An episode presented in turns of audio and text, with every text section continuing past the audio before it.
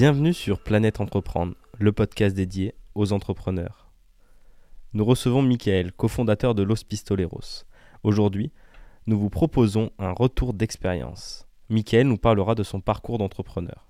Nous aborderons différentes thématiques comme l'idéation, le développement, l'accompagnement et bien d'autres. Bienvenue Michael, merci d'être parmi nous aujourd'hui. Eh ben merci, c'est un grand plaisir. Bonjour Michael, merci d'être là. Euh, avant du coup d'aborder ces différentes thématiques dont Mathieu vient de parler, on va faire un petit point biographie. Est-ce que tu pourrais nous parler de ton parcours professionnel, ton parcours d'entrepreneur? Ouais, on va essayer de faire ça euh, pas trop long puisqu'il s'est passé beaucoup de choses. En gros, euh, je suis diplômé de l'école de commerce de Montpellier Business School, anciennement Subdeco Montpellier. Avant ça, j'ai fait un DUT Tech Deco à Cannes-la-Boca. Euh, et suite à ça, je me suis euh, lancé euh, dans le conseil. J'ai intégré un cabinet de conseil qui s'appelait Solucom, qui aujourd'hui s'appelle Wavestone. j'ai travaillé pendant deux ans auprès des plus grosses boîtes du 440 en tant que consultant métier junior. Et suite à ces deux années où j'avais pas l'impression de faire grand chose de ma vie après avoir beaucoup voyagé pendant ma période étudiante, etc. Donc je suis parti avec deux amis de longue date qui sont devenus mes deux associés au Brésil où on avait pour ambition de lancer un projet qui a été totalement bouleversé. Et puis je le raconterai un petit peu dans le détail peut-être sur la partie idéation, mais voilà, il y a eu le, concept des paletas qui nous a été euh, imposé euh, sur le marché brésilien. Et donc là, on s'est dit, bah, il faut faire quelque chose au niveau de la France. On a regardé, on a fait notre petit business plan, tout ce qu'il y avait à faire. Et puis on s'est dit, allez, banco, on y va. On était les premiers, les seuls. Et depuis 7 euh, ans maintenant, bah, je suis gérant de Los Pistoleros. Une belle aventure. Pour contextualiser un petit peu, vous aviez quel âge à peu près quand Los Pistoleros du coup est né? Bah, Il y a 7 ans, donc j'avais 29 ans. Parce qu'on a lancé ça et on est parti au Brésil en 2013. Donc ouais, j'avais 27, 28 ans, quelque chose comme ça. Ça fait un, beau moment du coup. Oui, mes études supérieures ont été très très longues. Je passerai toute cette partie. Euh. Aucun souci. On, va rentrer euh, plus profondément dans, le vif du sujet. Euh, tu disais dans, dans, la description de ton parcours professionnel que tu étais parti au Brésil avec, avec une idée et que tu étais revenu avec une, une toute autre idée. Tout à fait. Comment on fait pour, pour trouver la bonne idée? Ah, en fait, c'était un petit teasing justement parce que je voulais susciter l'intérêt. Mais quelle était l'idée initiale? En fait, globalement, euh, euh, on, part d'un besoin. Euh, c'est souvent le cas en fait lors d'une création d'entreprise. Nous, c'était que euh, un de mes associés est portugais, il a fait son euh, année d'échange euh, universitaire au Brésil et quand il est arrivé là-bas, il s'est rendu compte qu'il n'y avait pas d'accompagnement pour les expatriés, pour les étudiants. En gros, il est arrivé et il fallait qu'il trouve tout seul de quoi se loger, s'il avait besoin de prestations de services, etc. Il n'y avait vraiment rien au Brésil. Et euh, en plus, il faut être lusophone, il faut parler la langue, c'est assez compliqué. Ils ne parlent pas tous anglais. Et donc là, il s'est dit, bah, ce serait bien si on pouvait monter quelque chose pour, pour aider tous ces gens-là. Donc c'était l'idée initiale. Et puis finalement, lorsqu'on est arrivé sur place, on a été sollicité par euh, une entreprise française qui avait besoin d'un accompagnement euh, terrain véritablement, de l'hébergement, enfin des petites prestations de services comme ça. Et puis donc on a structuré notre société comme un cabinet de conseil. Et puis depuis, c'est resté. On a toujours un cabinet de conseil qui s'appelle Guarana Consulting, donc à Sao Paulo, qui exerce depuis... Bah, 8 ans maintenant. Et, euh, et, puis à côté de ça, donc Los Pistoleros est arrivé. Donc là, sur la partie idéation, euh, euh, moi, ce que je dis toujours, c'est que la plupart des, des, entreprises ne sont pas des entreprises en rupture. Il n'y a pas besoin d'une innovation technologique où de, tout le monde est là en disant Ah, mais moi, tout ce qui me manque, c'est la bonne idée. Pas vraiment en fait. Euh, la plupart des boîtes qui se lancent, ça peut être euh, un nouveau restaurant, ça peut être quelqu'un qui dit bah tiens bah, je suis pas mal avec mes mains, j'ai envie de me lancer dans une boîte de plomberie. Et euh, donc la plupart des, des, entreprises sont des PME et c'est souvent des concepts qui sont déjà établis, mais parfois il manque quelque chose à un endroit, etc.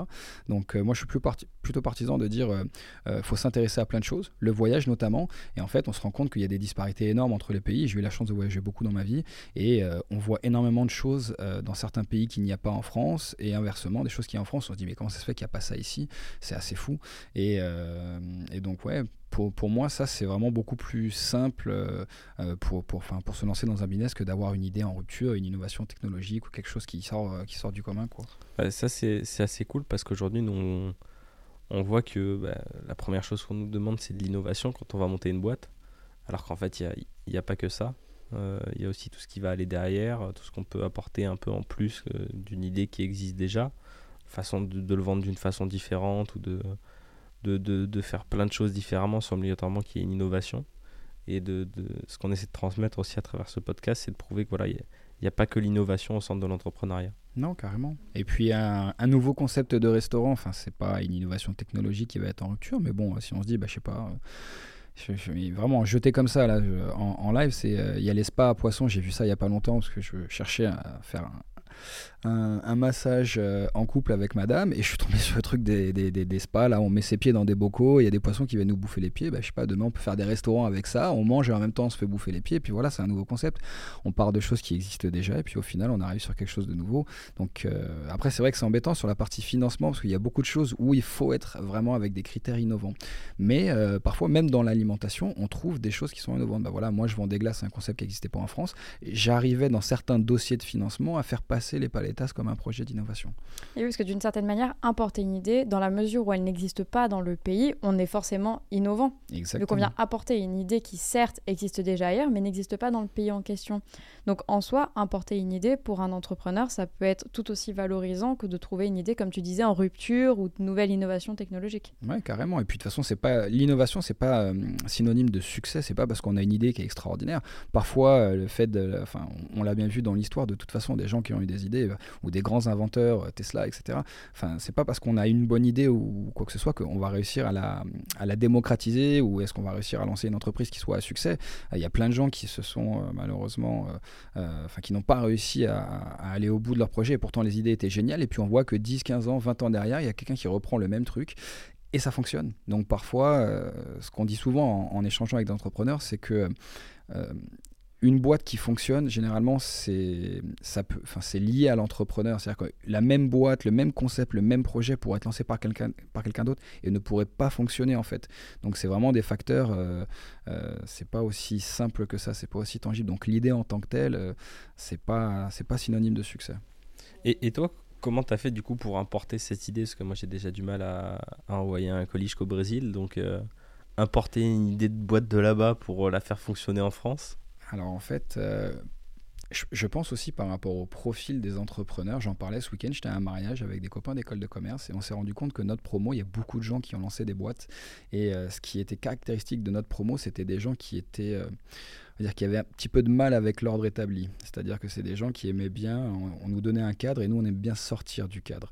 Et donc en fait, euh, je, trouve avec le recul qu'on essaie de former des gens à des métiers plutôt que de former des gens à entreprendre. Et c'est un petit peu dommage parce que si tout le monde pouvait entreprendre, alors bien sûr, hein, on ne peut pas tous être chef d'entreprise, mais euh, si tout le monde était euh, incité à entreprendre, je pense que le tissu économique s'en porterait mieux plutôt que de juste de dire bah, je vais être formé, je dis une bêtise, contrôle de gestion, conseil, etc. etc. Donc euh, ça, c'est pour moi une, une, problématique. Et donc, euh, je, me, enfin, je me suis rendu compte que entreprendre et avoir une idée, c'est parfois juste ne pas avoir peur, en fait. Sur le Brésil, en l'occurrence, ce qui s'est passé, c'est que... Euh, on s'est dit, bah tiens, c'est un nouveau concept de glace, mais vraiment, ça avait explosé au Brésil, on se rend pas compte, mais c'est euh, euh, l'exemple le plus parlant que je donne, c'est Havaianas les tongs. Bon, vous, vous êtes encore un petit peu plus jeune que moi, mais quand c'est arrivé en France il y a une quinzaine d'années, une vingtaine d'années, tout le monde devait avoir sa tongue Havaianas avec le petit drapeau brésilien, c'est-à-dire que c'est limite, on associait le produit à la marque. Il euh, n'y avait pas d'autres marques de tongs où fallait aller. Maintenant, il y a des Birkenstock, des machins, trucs qui sont sympas, mais à l'époque, c'était vraiment ça. Et au Brésil, les paletas, c'était vraiment une révolution incroyable. Nous, on voyait des gens dans un centre commercial faire la queue, 150 personnes qui faisaient la queue, on comprenait pas pourquoi. Et en fait, c'était juste pour des glaces. Donc pour nous, c'est un peu inconcevable parce que même si, bon, on a des bons glaciers en France, on se dit pas, je vais aller faire la queue, 150 personnes pour une glace. Mais les Brésiliens sont extrêmement consommateurs, ils, ont une manière d'être qui, est complètement différente des Français. Et, euh, et puis en voyant ça, on s'est dit, bah tiens, c'est génial, c'est intéressant. Puis l'idée a germé petit à petit. Euh, et en fait, c'est lors d'un salon à, à Sao Paulo, le salon du chocolat, parce que nous, on aime bien faire des salons parce qu'on trouve toujours des bonnes idées de produits. Euh, donc à l'époque, on était à, à, à Sao Paulo. L'objectif, c'était toujours d'amener des produits français sur le Brésil et inversement de trouver des produits brésiliens amenés sur la France. Donc on est allé là-bas et puis on est tombé sur un fabricant de machines à paletas. Et il nous a dit, bah, écoutez les gars, si vous voulez, venez visiter l'usine. Euh, c'est pas très cher, le kit de démarrage. Vous allez voir, c'est super simple. Donc on a dit, bon, bah ok, pourquoi pas. On est allé, effectivement, il nous a fait goûter plein de glace. C'était vraiment génial, c'était super bon. On s'est dit, ah, c'est vraiment un bon produit. Il nous a montré le process de fabrication et n'importe qui peut le faire avec une petite formation. Donc on se dit, ouais, bah pourquoi pas. Et en fait, vu le prix des machines, ça nous est pas apparu comme un risque à proprement parler. C'était de se dire, bah, le concept est bon, ça marche bien Ça nous demande un petit billet, mais c'est pas un gros truc en termes d'investissement. Donc pourquoi pas euh, prendre ces machines, les acheter, on les, envoie en France directement, et puis allez, on, on essaye en fait. Et au final, bah ouais, c'est on arrive, il faut créer la société, tout ce qui va avec, euh, la communication, tout ça, tout ça. Mais bon, c'est pas pour nous, c'était pas un frein en fait. C'était plus, euh, on se faisait plaisir. C'était pas forcément en plus le projet de base euh, qui était toujours de développer nos activités au Brésil. Donc c'était un petit side project qui s'est mis en place et puis finalement c'est devenu le projet principal avec le temps. Le déclic, c'était vraiment du coup de se dire c'est un, un phénomène de société là-bas pourquoi ça marcherait pas en France? Ouais, c'est exactement ça. C'est que tu vois un truc qui a un succès tel, tu te dis, bah, c'est qu'il y a quelque chose. Donc après, effectivement, la qualité du produit était là. C'est un concept qu'on voyait pas trop euh, sur le marché de l'impulsion, d'avoir des glaces aux fruits. Euh, il y avait vraiment un goût qu'on retrouvait. On avait l'impression d'avoir ouais, euh, un fruit dans la bouche. Et on s'est dit, bah, s'il n'y a pas ça en France, si ça marche tant que ça au Brésil, il faut le faire en fait. Alors c'est sûr que les, le, parallèle avec le Brésil s'arrête là sur beaucoup de choses, puisque les manières de consommer des Brésiliens n'est pas du tout la même. Euh, parlais encore ce week-end justement avec mes amis d'évolution du business model d'une boîte. Nous, quand on a commencé, le but c'était de faire beaucoup d'événementiels, de mettre des, pop bars, euh, des, en fait, des petits stands euh, dans des centres commerciaux par exemple, parce que c'est ce qui se fait beaucoup au Brésil. Euh, et là, les volumes de vente sont très importants, sauf que en France, la location d'un espace dans un centre commercial, c'est extrêmement cher. Au Brésil, c'est pas cher du tout, parce qu'il y en a vraiment beaucoup. Ce qui fait que le business model qu'on avait voulu dupliquer et reproduire en France n'a pas fonctionné. Donc il a fallu vite trouver une, une alternative. Et donc, on a décidé de travailler avec un business model en, B2B2C, c'est-à-dire qu'on voulait travailler avec les professionnels euh, des métiers de bouche, snack, euh, euh, camping, cinéma, partout vous pouvez retrouver une glace que vous pouvez acheter à l'unité, pour que eux revendent nos produits. L'objectif, c'était de vraiment diffuser un maximum le, concept. En fait, on voulait pas juste ouvrir une boutique, on voulait vraiment que le concept soit diffusé, parce qu'on avait l'impression à ce moment-là de tenir une pépite, puisque bah, vu le succès qu'il y avait eu au Brésil, on s'est dit, bah, si on fait la même chose en France, ça va super bien marcher. Après, voilà, euh, le temps euh, au Brésil n'est pas le même qu'en France. Les habitudes de consommation des Brésiliens ne sont pas les mêmes qu'en France. Ce qui fait que là-bas, ils mangent de la glace toute l'année. Ici, on en mange véritablement en été. Donc, on a dû euh, bah, s'adapter un petit peu à la réalité du marché français. Oui, ça montre bien aussi la limite de l'importation de l'idée. C'est qu'elle ne peut pas s'importer partout. Et il faut vraiment bien identifier les besoins dans le pays d'importation parce que d'une certaine manière, comme tu dis, par exemple, bah, Los Pistoleros pourrait peut-être pas être pertinent euh, dans un pays, enfin, type Islande ou des pays comme ça, où par exemple, la ah météo fait en sorte que euh, ça ne pourrait pas forcément marcher. Carrément. Ce serait mal jugé les Islandais. Ouais, c'est vrai. Non, mais j'ai pris un pays. Alors, non, mais blague, blague à part, les pays du Nord, c'est des pays qui sont extrêmement consommateurs de glace. En Europe, tu as euh, l'Allemagne ah, en numéro 1 et ensuite les pays nordiques. Mais parce que eux, on parlait des habitudes de consommation, eux ne voient pas la glace comme un rafraîchissement, ils la voient comme un dessert. Puisque là-bas, de ah, toute bah façon, tu n'as pas besoin d'un rafraîchissement, il fait toujours froid. Blague à part, là, cet été, par exemple, la plupart du mois d'août, il faisait 15-20 degrés en Suède, parce que j'ai un distributeur en Suède qui marche super bien. Et donc eux, ils le voient comme un dessert. Donc ils voient ça comme une gourmandise, comme nous, on se dit, bah, je sais pas, on voit une crêpe au coin de la rue ou un truc comme ça, un beignet. Et ben voilà, eux, c'est la glace. Donc, tu peux en euh, vendre ah bah, à l'année. Et ben là-bas, on en vend à l'année, ouais, carrément, beaucoup plus qu'en France. Mais ce que tu disais, c'était très vrai. Même parfois, sur un, en France, sur des lieux géographiques qui sont extrêmement proches, euh, on le voit avec des revendeurs. on, on, met le revendeur en place de la même manière. Il y a un endroit, le truc, qui va cartonner. 100 mètres plus loin, le truc ne va pas fonctionner. On ne sait pas pourquoi. Donc oui, alors euh, il y a des limites vraiment de prendre un concept et de le déplacer, puisque bah, on ne sait jamais, enfin, ça dépend de tellement de facteurs différents qu'il euh, faut vraiment bien étudier la chose. Et, malgré tout, même en étudiant bien les choses, parfois il y a des... Il n'y a pas de vérité. Il n'y a pas de vérité, ouais, exactement. exactement. en tout cas, je trouve que c'est bien de... Euh, enfin, c'est plus facile en tout cas de regarder ce qui fonctionne. Si ça a fonctionné quelque part, il y a plus de chances que ça fonctionne à un autre endroit. Je pense qu'on limite aussi un petit peu le risque en prenant quelque chose qui a eu du succès à un endroit et en le transposant à un autre endroit. Complètement. Parce que je pense qu'aussi, on prend facilement confiance en se disant, ah bah là, ça a marché, pourquoi ça marcherait pas là-bas? Donc on va peut-être avoir tendance à se dire, allez, je le développe partout. Mais en fait, comme ça peut pas, enfin la vérité ne peut pas être la même à tous les endroits, ça peut ne pas marcher et marcher peut-être que sur 10% des lieux qui ont été sélectionnés. Ouais, ça c'est vraiment, euh, c'est très difficile, c'est la loi du marché, on ne sait pas pourquoi. Euh. mais en tout cas, je pense que ouais, le fait de prendre un, produit qui fonctionne quelque part, même le fait que ce soit un, un succès à un endroit, ça peut se marketer, on peut le mettre en avant, ça peut rassurer les partenaires, que ce soit les banques, etc. Nous, quand on est arrivé avec le concept des paletas et qu'on mettait en avant bah, le leader, par exemple, de la fabrication des paletas au Brésil, le mec, en deux ans, il avait fait 24 euh, millions de chiffres d'affaires, enfin, c'était vraiment n'importe quoi, euh, il a explosé. Après, le Brésil, euh, c'est pas le même pays que la France. encore une fois, le, business model que lui avait choisi, c'était de se développer dans les centres commerciaux, avec une marge donc, qui était beaucoup plus importante que nous en B2B2C, parce que lui, il était en contact direct avec le consommateur. Euh, donc les investissements étaient moindres que nous, puisque euh, pour donner un exemple concret, euh, à Cap 3000, je crois que le loyer c'est quelque chose comme 5000 euros pour, par mois pour un petit stand de 10-12 mètres carrés. Plus après, il faut payer le stand en lui-même qui coûte super cher. Plus vous êtes obligé d'avoir des employés de l'heure d'ouverture jusqu'à l'heure de fermeture. Donc vous êtes obligé d'avoir 2-3 personnes, etc. Donc il faut vendre beaucoup de glace pour être rentable. Alors qu'au Brésil, c'est pas du tout comme ça. La main-d'œuvre coûte rien, le, enfin, le, le, le, loyer coûte rien, donc c'est beaucoup plus facile d'être rentable là-bas. Complètement. Et du coup, ça nous fait une bonne transition. Du coup, là, on parlait des limites euh, de l'importation. Mais quelles ont été, toi, tes problématiques, du coup, euh, à toi et tes associés, du coup, j'entends, dans la réalisation de ce projet, si on reste vraiment sur euh, Los Pistoleros? Le premier, euh, la première des limites, le premier gros frein et la première problématique qu'on a rencontré, c'est ce que je disais, c'est euh, on a dû faire changer, évoluer le business model très très rapidement, puisqu'on s'est rendu compte que c'était un gouffre financier que de se mettre dans les centres commerciaux et que euh, on n'allait pas s'en sortir comme ça, et qu'en plus les Français sont pas forcément aussi consommateurs en centres commerciaux que les Brésiliens. Il faut voir que le marché brésilien, pour des raisons historiques et sociétales, on va dire que c'était un peu dangereux de se balader dans la rue, donc euh, les centres commerciaux ont émergé de partout parce que c'est des endroits qui sont super sécurisés. Et donc toutes les grandes marques, vous les retrouvez dans les centres commerciaux, ce qui fait que dès que vous voulez être tranquille, vous allez là-bas dans, un mall ou un shopping, comme ils disent, et il y a beaucoup, beaucoup, beaucoup, beaucoup de monde.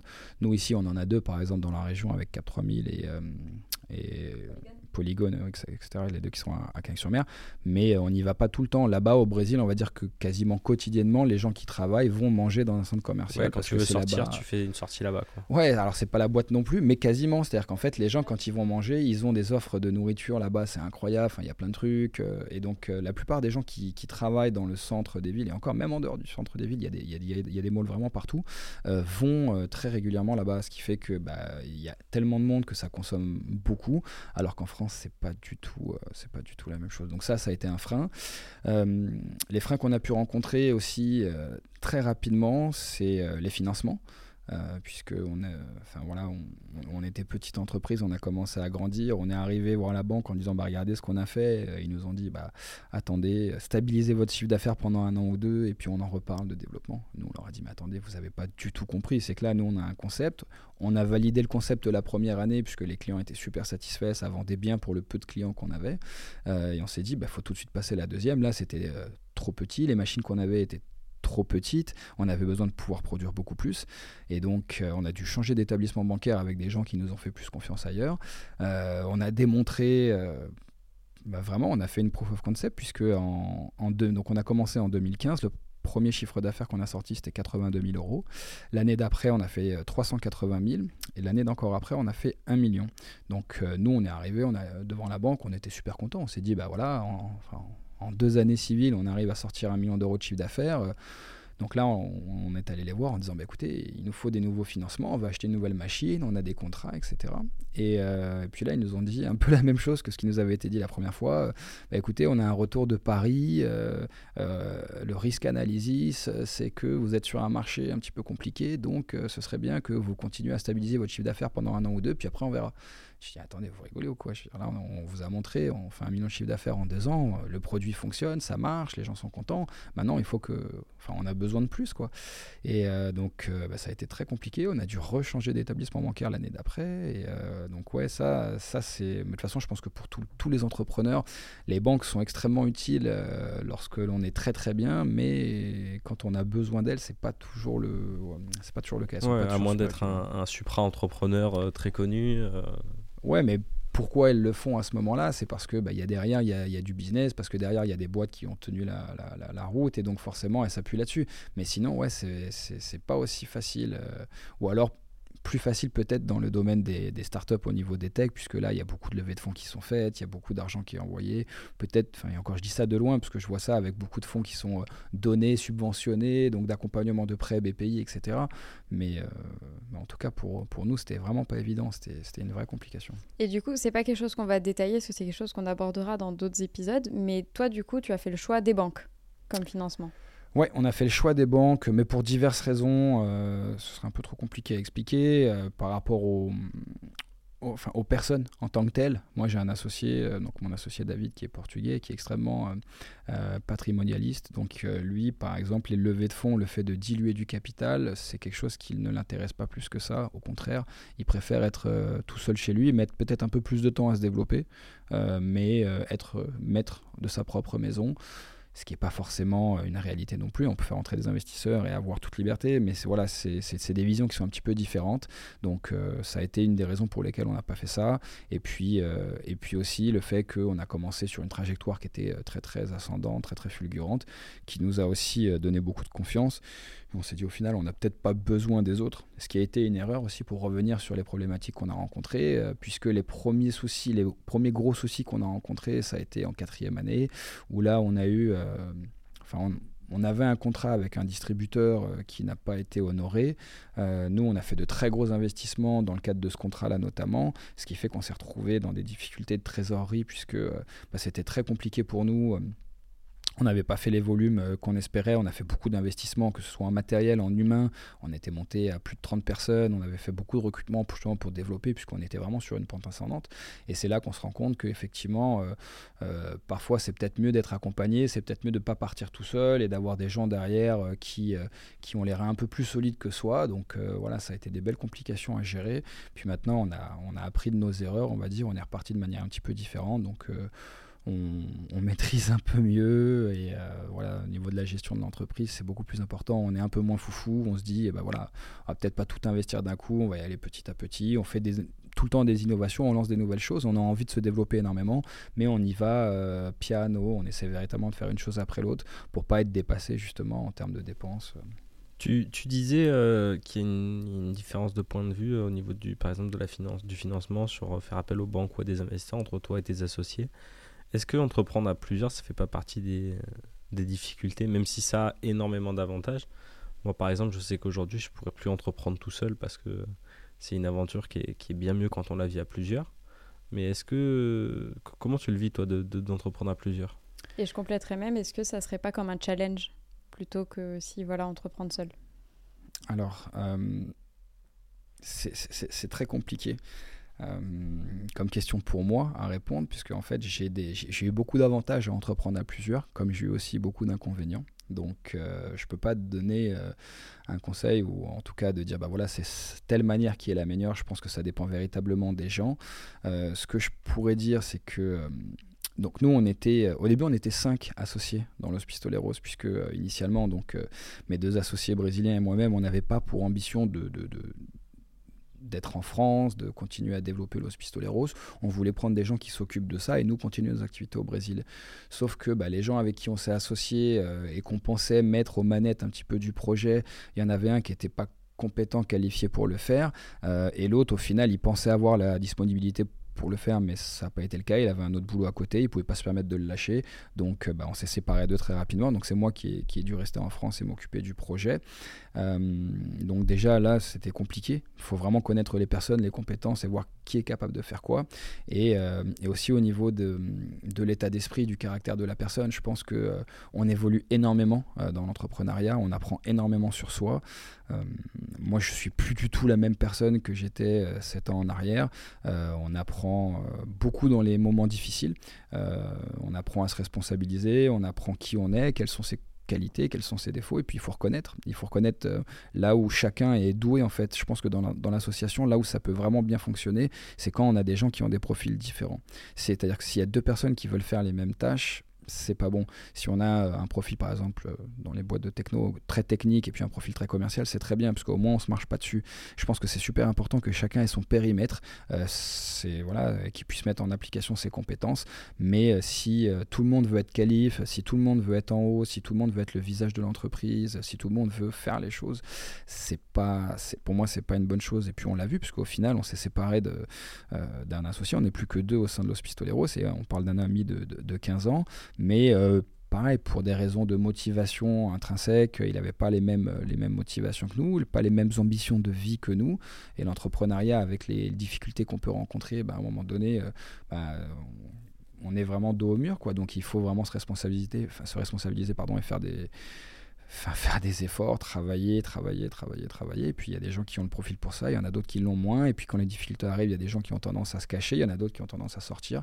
Donc euh, voilà, donc l'entrepreneuriat à plusieurs, c'est bien. Effectivement, quand on est vraiment unis, euh, ça permet de faire face à beaucoup de difficultés. Ça permet aussi d'avoir des prises de décision avec des gens euh, divers et variés. Donc c'est bien de ne pas rester euh, soi-même avec la tête dans le guidon, dans ses propres idées. C'est bien d'avoir des gens qui nous challenge. Il faut savoir les écouter, c'est super important. D'oublier son ego, ça c'est le plus difficile. C'est-à-dire que nous, on est arrivés, on était trois, trois mecs, on avait fait toutes nos études ensemble, on était super copains, enfin vraiment des amis de longue date, et puis avec des fortes personnalités tous les trois. Et ça a été extrêmement difficile pour que chacun trouve sa place, puisque voilà, c'était un petit peu tout le monde, euh, tout le monde avait envie de donner son mot, tout le monde pensait que son idée était la meilleure, etc. Et là, apprendre à écouter véritablement les autres, à dire ouais, effectivement, ce qu'il est en train de me dire, il a peut-être raison. Il me connaît suffisamment bien pour me dire que là, je suis en train de faire une connerie, par exemple. Et ça, c'est super intéressant d'apprendre sur soi savoir, oui, voilà, faire euh, le pas entre la relation professionnelle et la relation amicale, ce qui, je pense, doit être très dur euh, alors, Ça dépend pour qui, ouais. Euh, bah, moi, je le vois. Moi, j'ai un profil où je fais vraiment la dichotomie. C'est-à-dire que moi, mon, mon ami, c'est mon ami, en dehors du boulot, mais dans le boulot, je suis une personne différente. Et donc, j'attends, j'ai des attentes qui sont différentes. Donc, je peux être très dur avec quelqu'un dans le cadre du boulot et être très bien en dehors. Alors que bah, mes deux associés fonctionnent pas du tout comme ça, c'est des émotifs. Et eux, par contre, si je veux leur faire une réflexion dans le cadre du boulot, ils vont mal le prendre au niveau personnel. Alors que moi, je suis pas du tout comme ça. Le boulot, c'est le boulot. J'ai pu faire une connerie. voilà, bah ok, bah, j'ai fait une connerie, je l'assume. Euh, mais ça change pas la personne que je suis en dehors. je, pense, je pense que faire une association comme ça avec, avec des amis, ça peut pas se faire avec n'importe quel ami. Euh, moi, je le vois aujourd'hui avec, euh, avec ce qu'on ce qu'on lance sur My 3D, tout ça. Euh, la première boîte, je l'ai lancée avec mon meilleur ami, c'est très mal passé euh, par rapport à l'association. Et aujourd'hui, bah, je suis associé avec Julien, je suis associé avec un, autre ami de longue date. Et ça se passe super bien parce qu'ils ont justement ce, cette philosophie de dire euh, attention, il y a la différence entre les deux. Que moi, je l'ai moins. je, suis un peu plus émotif comme tes, comme tes associés. Et du coup, deux émotifs ensemble. c'est pas forcément bon. S'il n'y en a pas un qui, qui, vient mettre le haut là en disant non, mais là, c'est du professionnel et là, c'est du personnel ça peut être compliqué. Quoi. Je pense que celui, c'est vrai, il faut faire super attention parce que ça peut briser des amitiés euh, effectivement de longue date, puisque bah, à partir du moment où euh, des tensions viennent à, enfin, surgissent dans, dans, le cadre du boulot, il y en a toujours, et enfin, surtout quand les problèmes arrivent, parce que quand tout va bien, on va dire que ça va à peu près. Mais dès que les premières difficultés arrivent et que là on a besoin de tous se serrer les coudes et quand on en voit qui bah, font pas autant euh, de travail, enfin déjà ne serait-ce que la charge de travail, de dire bah il y a une personne elle travaille, l'autre il travaille un peu plus, ça crée des tensions. Donc il faut savoir accepter aussi le travail de mmh. chacun. parce que, des fois on n'a pas la, même valorisation du travail euh, de l'un à l'autre pour pour une personne travailler euh, cette, ce certaine, avec ce certain amont de travail ça va être énorme alors qu'en fait pour une autre personne c'est pas grand chose. Exactement. Donc je pense que savoir s'associer, c'est savoir aussi s'adapter. Bah, il faut de toute façon s'adapter aux autres, mais en même temps, ça nous permet. Euh, je pense que le plus important dans l'association, peu importe les personnes, qu'on les connaisse bien ou qu'on les connaisse pas, c'est de pouvoir échanger, toujours. Euh, c'est-à-dire que euh, il y a beaucoup de gens qui parfois vont garder des rancœurs. Et en fait, quand on a une rancœur envers quelqu'un, dans le cadre d'une association, ça reste et à un moment donné, ça pète. Ce qu'il faut, c'est euh, forcément, on n'est pas d'accord sur tout. Forcément, on peut avoir euh, des reproches à se faire. L'un l'autre, il faut savoir accepter aussi les reproches des autres. Euh, on n'est pas parfait, personne ne l'est. Donc effectivement, bah, cette personne-là, elle va être très bonne dans certaines choses, mais sur d'autres, c'est un petit peu embêtant. Il y en a un, bah tiens, toi, tu as des retards quand on va chez les clients, c'est pas acceptable. Donc ça peut être super dur à, à, gérer ce genre de choses. Mais à côté ça, elle peut être très compétente sur d'autres choses. Donc il faut vraiment arriver au moins à discuter pour ne pas garder la rancœur en disant ouais lui m'a fait ça, je le garde au fond. Et puis au bout d'un moment ça pètera et ça craquera. Donc si on peut échanger et se dire les choses véritablement les yeux dans les yeux en disant voilà ce que tu as fait là, j'estime que c'est pas top. Si la personne elle est suffisamment intelligente et ouverte pour écouter les reproches qu'on a à lui faire euh, ou les conseils et de la même chose, enfin faire la même chose dans l'autre sens et nous écouter les conseils et les reproches qu'on a à nous faire, je pense qu'au moins on va dans une bonne direction c'est qu'au moins on peut échanger. Faut pas perdre trop de temps là-dedans non plus, mais au moins on peut, euh, ouais, on, va pas garder des rancœurs qui au bout d'un moment se cristalliseront et feront qu'on atteindra un point de non-retour parce que la personne ne voudra plus travailler avec l'autre. Là au moins si on, si on détricote tout de suite les problématiques, on peut continuer d'avancer. Ouais, moi je sais quand j'ai commencé, euh, j'arrivais pas à entendre la, critique, parce qu'en plus euh, j'ai lancé la, première boîte quand j'avais 17 ans, donc de suite on a un peu cette philosophie de se prendre pour Bill Gates ou Elon Musk. Et donc la critique devient compliquée, euh, compliquée à entendre. Et ça a vraiment été un travail à faire pour arriver aujourd'hui à des associations qui sont exceptionnelles avec des gens qui, sont, qui le sont tout autant. Quoi. Ouais, mais ça rend, enfin, au niveau personnel, je parle même pas au niveau, mm. ça, ça, te rend meilleur entrepreneur. Ah oui. Mais même au niveau personnel, je pense que ça te rend une personne plus, euh, tu es plus dans l'empathie, tu vas plus être à l'écoute des autres véritablement, et puis tu considères plus les autres. Euh, comme je le disais, nous on était trois personnes avec trois égaux importants, et c'est vrai qu'on avait toujours l'idée que notre idée était la meilleure. Sauf qu'à un moment donné, non, c'est pas le cas. On peut pas toujours avoir la meilleure idée, on peut pas toujours être le meilleur dans tout. Et donc c'est dur, mais une fois qu'on a qu'on a accepté cela, euh, ouais, je pense qu'une fois que l'ego est tombé dans le business, c'est beaucoup plus intéressant c'est beaucoup plus intéressant, on se développe beaucoup plus en tant que personne, euh, on accepte plus, les idées sont plus fluides, on peut se dire bah non c'est lui qui a raison, ok d'accord c'est bon je lâche là-dessus, savoir lâcher c'est super important. Donc, euh. Le dialogue c'est primordial. Ah c'est clé, c'est clé, clé, clé, vraiment savoir échanger, euh, être à l'écoute, c'est pour moi, enfin s'il n'y a pas ça, peut pas y avoir association. Donc c'est pour ça que je, ne sais même pas si je serais capable de lancer une boîte tout seul, par exemple, aujourd'hui, puisque je ne l'ai pas fait, donc j'en ai aucune idée. Il y a des moments où je me dis, ah tiens, si j'étais tout seul, je pourrais faire ci, je pourrais faire ça. En même temps, si j'étais tout seul, j'aurais pas tout ce que peuvent apporter les autres. Donc quelque part, j'en sais rien. Je ne sais pas si je serais un bon entrepreneur seul. La force du groupe aussi, elle est très importante. C'est que, bah, comme tu disais, en soi, c'était des amis. Donc tu les connaissais un petit peu, peut-être pas forcément dans le cadre professionnel, mais le fait de s'écouter, le fait d'apprendre euh, et le fait surtout de savoir ce que chacun est capable de faire, d'une certaine manière, ça solidifie tellement la relation professionnelle que d'une certaine manière, on se dit pourquoi entreprendre seul? Alors en fait, ça dépend des profils. C'est-à-dire que j'ai vraiment cet exemple où avec euh, donc, mon associé David aujourd'hui, on est tellement complémentaires que euh, je trouve que je, n'aurais même pas d'intérêt à entreprendre seul. C'est-à-dire qu'en fait, on fonctionne tellement bien dans notre relation.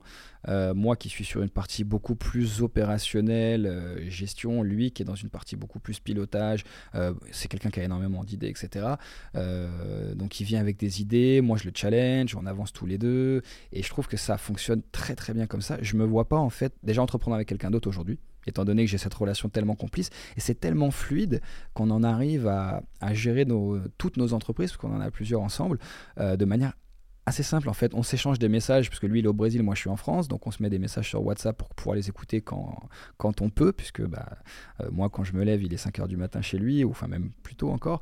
Euh, donc voilà, on échange comme ça euh, régulièrement toute la journée, on fait des points. Après il, vient souvent en France quand même, mais, mais voilà, c'est très simple, c'est très fluide. On sait où on va aujourd'hui, on n'a plus besoin d'avoir des grandes discussions sur mais comment on va faire et la boîte et ci et ça. Donc au final, ouais, c'est enfin voilà, si on trouve les bonnes personnes, euh, effectivement, ce que tu dis, la relation elle peut être tellement forte que oui, moi aujourd'hui, entreprendre tout seul, j'en aurais même pas l'intérêt à proprement parler.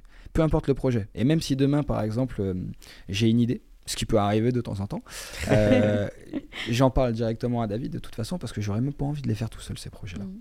De toute façon. Ça, c'est presque comme une relation aussi un peu de conseiller. Vous vous conseillez forcément un peu l'un l'autre dans les idées que vous avez et à terme, du coup, vous arrivez à décider de savoir bah, est-ce qu'on se lance, est-ce qu'on se lance pas euh Ouais, carrément. Et puis ça arrive assez régulièrement parce qu'on a beaucoup d'idées, que ce soit pour développer euh, Los Pistoleros ou pour développer les autres projets.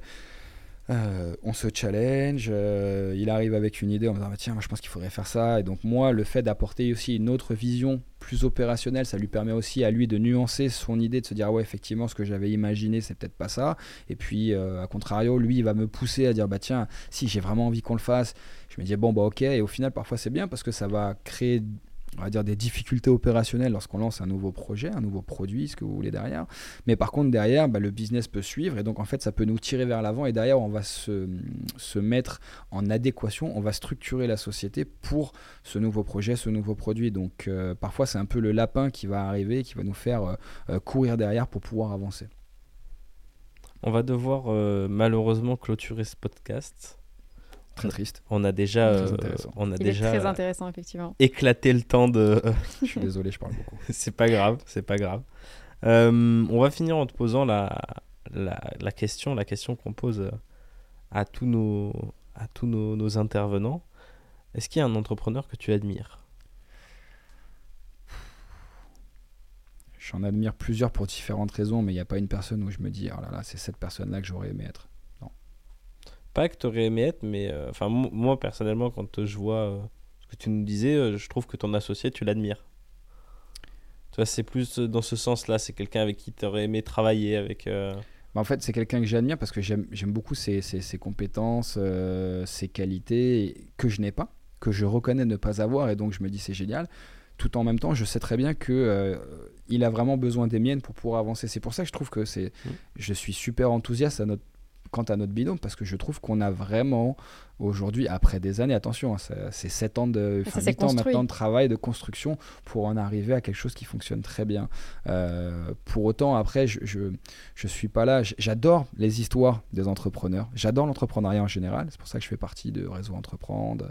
Euh, J'essaie vraiment de, de- de m'impliquer au niveau local parce que j'adore accompagner aussi les créateurs d'entreprises pour faire, euh, bah, pour partager mon expérience et puis pour faciliter les choses parce que je trouve que c'est je trouve que c'est génial au niveau humain euh, de, de- de pouvoir aider des gens. Et puis c'est toujours intéressant de voir ce qui se passe, euh, des, des gens qui arrivent avec des idées. Je trouve ça vraiment. euh, Enfin, c'est vraiment une passion en fait. Vraiment, le business, l'entrepreneuriat, c'est vraiment une passion. Donc, euh, donc j'adore ça. Mais pour autant, une personne en tant que telle, je non, j'ai pas de. Même si euh, voilà, enfin, je, je- je reconnais, enfin, des, des mecs comme Elon Musk, voilà, enfin, comme Bezos, enfin, que tout le monde connaît. Euh, j'adore lire leurs histoires, mais non, je me projette pas comme. Ok. Un grand merci, Mickaël, pour Ah, euh, merci ce beau vous. témoignage. C'était un super épisode. On a pris euh, énormément plaisir à te poser toutes ces questions. Bah, écoutez, un vrai plaisir pour moi aussi. Vous me réinvitez quand vous voulez pour la, la, la deuxième saison. Pas trop de Mm. pression de passer euh, dans les premiers podcasts? Pas du tout, pas du tout. Vas, tu vas ouvrir le bal. En tout cas, merci beaucoup. Bah, merci à vous encore une fois.